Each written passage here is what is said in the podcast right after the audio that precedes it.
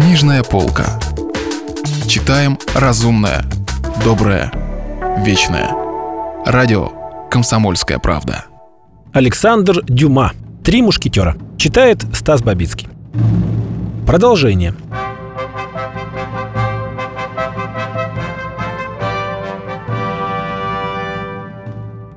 «Ах, сударь, ни о чем меня не спрашивайте», — пробормотал старик. «Потому что если я вам расскажу о том, что видел, мне не миновать беды». «Так значит, вы видели что-то?» — спросил Д'Артаньян. «Если так, — продолжал он, бросая пистоль старику, — расскажите, что вы видели. Я даю честное слово дворянина, что сохраню в тайне каждое ваше слово». Старик прочитал на лице Д'Артаньяна столько искренности и столько скорби, что сделал ему знак «слушать». И тихо начал свой рассказ. Часов около девяти я услыхал на улице какой-то шум. Желая узнать, в чем дело, я подошел к калитке, как вдруг заметил, что кто-то пытается войти ко мне в сад. Я беден. Я не боюсь, что меня могут обокрасть, поэтому отворил калитку и увидел в нескольких шагах трех человек. А в темноте стояла запряженная карета и верховые лошади. «Что вам угодно от меня, добрые господа?» – спросил я. «У тебя должна быть лестница», – сказал один из них. «Да, сударь, та, на которой я собираю фрукты. Дай ее нам и ступай домой. Вот тебе ЭКЮ. Только помни – если ты сболтнешь хоть слово о том, что увидишь и услышишь, ведь я уверен, как тебе не грозит, ты все равно будешь смотреть и слушать, тогда все. Тебе конец. Затем трое мужчин бесшумно подкатили карету ближе и высадили из нее какого-то человека. Толстого, низенького, с проседью, одетого в поношенное темное платье. Он с опаской взобрался на лестницу, осторожно заглянул в комнату – тихонько спустился вниз и шепотом сказал «Это она». Тот, который разговаривал со мной, сейчас же подошел к двери павильона, открыл ее ключом, который вынул из кармана, закрыл за собой дверь и скрылся. Остальные двое влезли на лестницу, а старичок остался у дверцы кареты. Вдруг из павильона послышались громкие крики. Какая-то женщина подбежала к окну и открыла его, словно собираясь броситься вниз. Однако, заметив двух мужчин, она отскочила назад, а мужчины прыгнули в комнату. Больше я ничего не видел. Но зато слышал треск мебели, которую ломали. Женщина кричала, звала на помощь. Но вскоре крики затихли. Трое мужчин подошли к окну. Двое из них спустились по лестнице, неся женщину на руках. И посадили ее в карету маленький старичок влез в карету, сразу за ней. А тот, который остался в павильоне, он запер окно и минуту спустя вышел через дверь.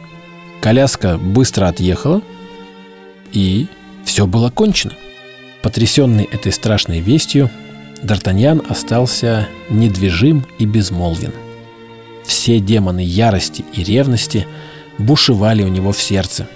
«Господин», — сказал старик, на которого это немое отчаяние произвело, по-видимому, большое впечатление.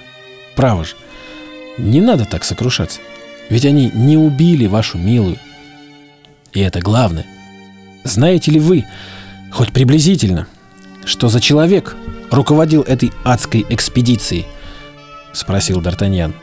Высокий, худой, смуглый. Черные усы, черные глаза, по наружности дворянин. «Так это он!» — вскричал Д'Артаньян. «Это опять он! Должно быть, это мой злой гений. А тот, другой, который? Ну, маленький. О, тот незнатный человек. Ручаюсь за это. При нем не было шпаги, а остальные обращались с ним без всякого уважения. Какой-нибудь лакей, пробормотал Д'Артаньян. Ах, бедняжка. Бедняжка, что они с ней сделали? Вы обещали не выдавать меня, сказал старик. Я повторяю вам свое обещание. Будьте спокойны. Я дворянин. У дворянина только одно слово, и я уже дал вам его. С сокрушенным сердцем Д'Артаньян снова направился к парому. «О, если б мои друзья были со мною!» — вскричал он. «У меня, по крайней мере, была бы хоть какая-нибудь надежда найти ее. Но кто знает, что стало с ними самими?» Было около полуночи. Теперь надо было отыскать планше. Д'Артаньян стучался у всех кабачков, где виднелся хотя бы слабый свет. Планше не оказалось ни в одном из них. В шестом по счету кабаке Д'Артаньян рассудил так. Поиски почти безнадежны. Он велел своему слуге ждать его лишь в 6 часов утра. И где бы тот сейчас ни находился, он имел на то полное право.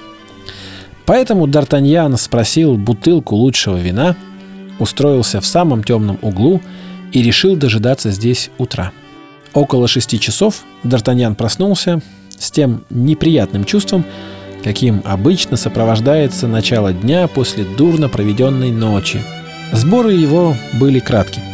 Он ощупал себя, чтобы убедиться, что никто не обокрал его во время сна, и, обнаружив свое кольцо на пальце – кошелек в кармане и пистолеты за поясом, встал, заплатил за вино и вышел.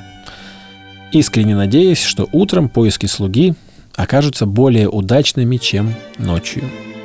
И действительно, первое, что он разглядел сквозь сырой сероватый туман, был честный планше, ожидавший его с двумя лошадьми на поводу у дверей маленького убогого кабачка, мимо которого Д'Артаньян накануне ночью прошел, даже не заподозрив его существование. Вместо того, чтобы проехать сразу к себе, Д'Артаньян сошел с лошади у дверей господина де Тревиля и торопливо взбежал по лестнице. На этот раз он решил рассказать ему обо всем, что произошло.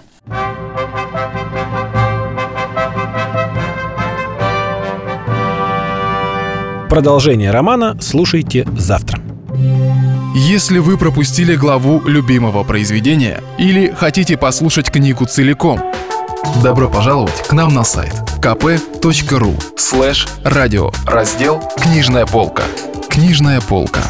Читаем разумное, доброе, вечное.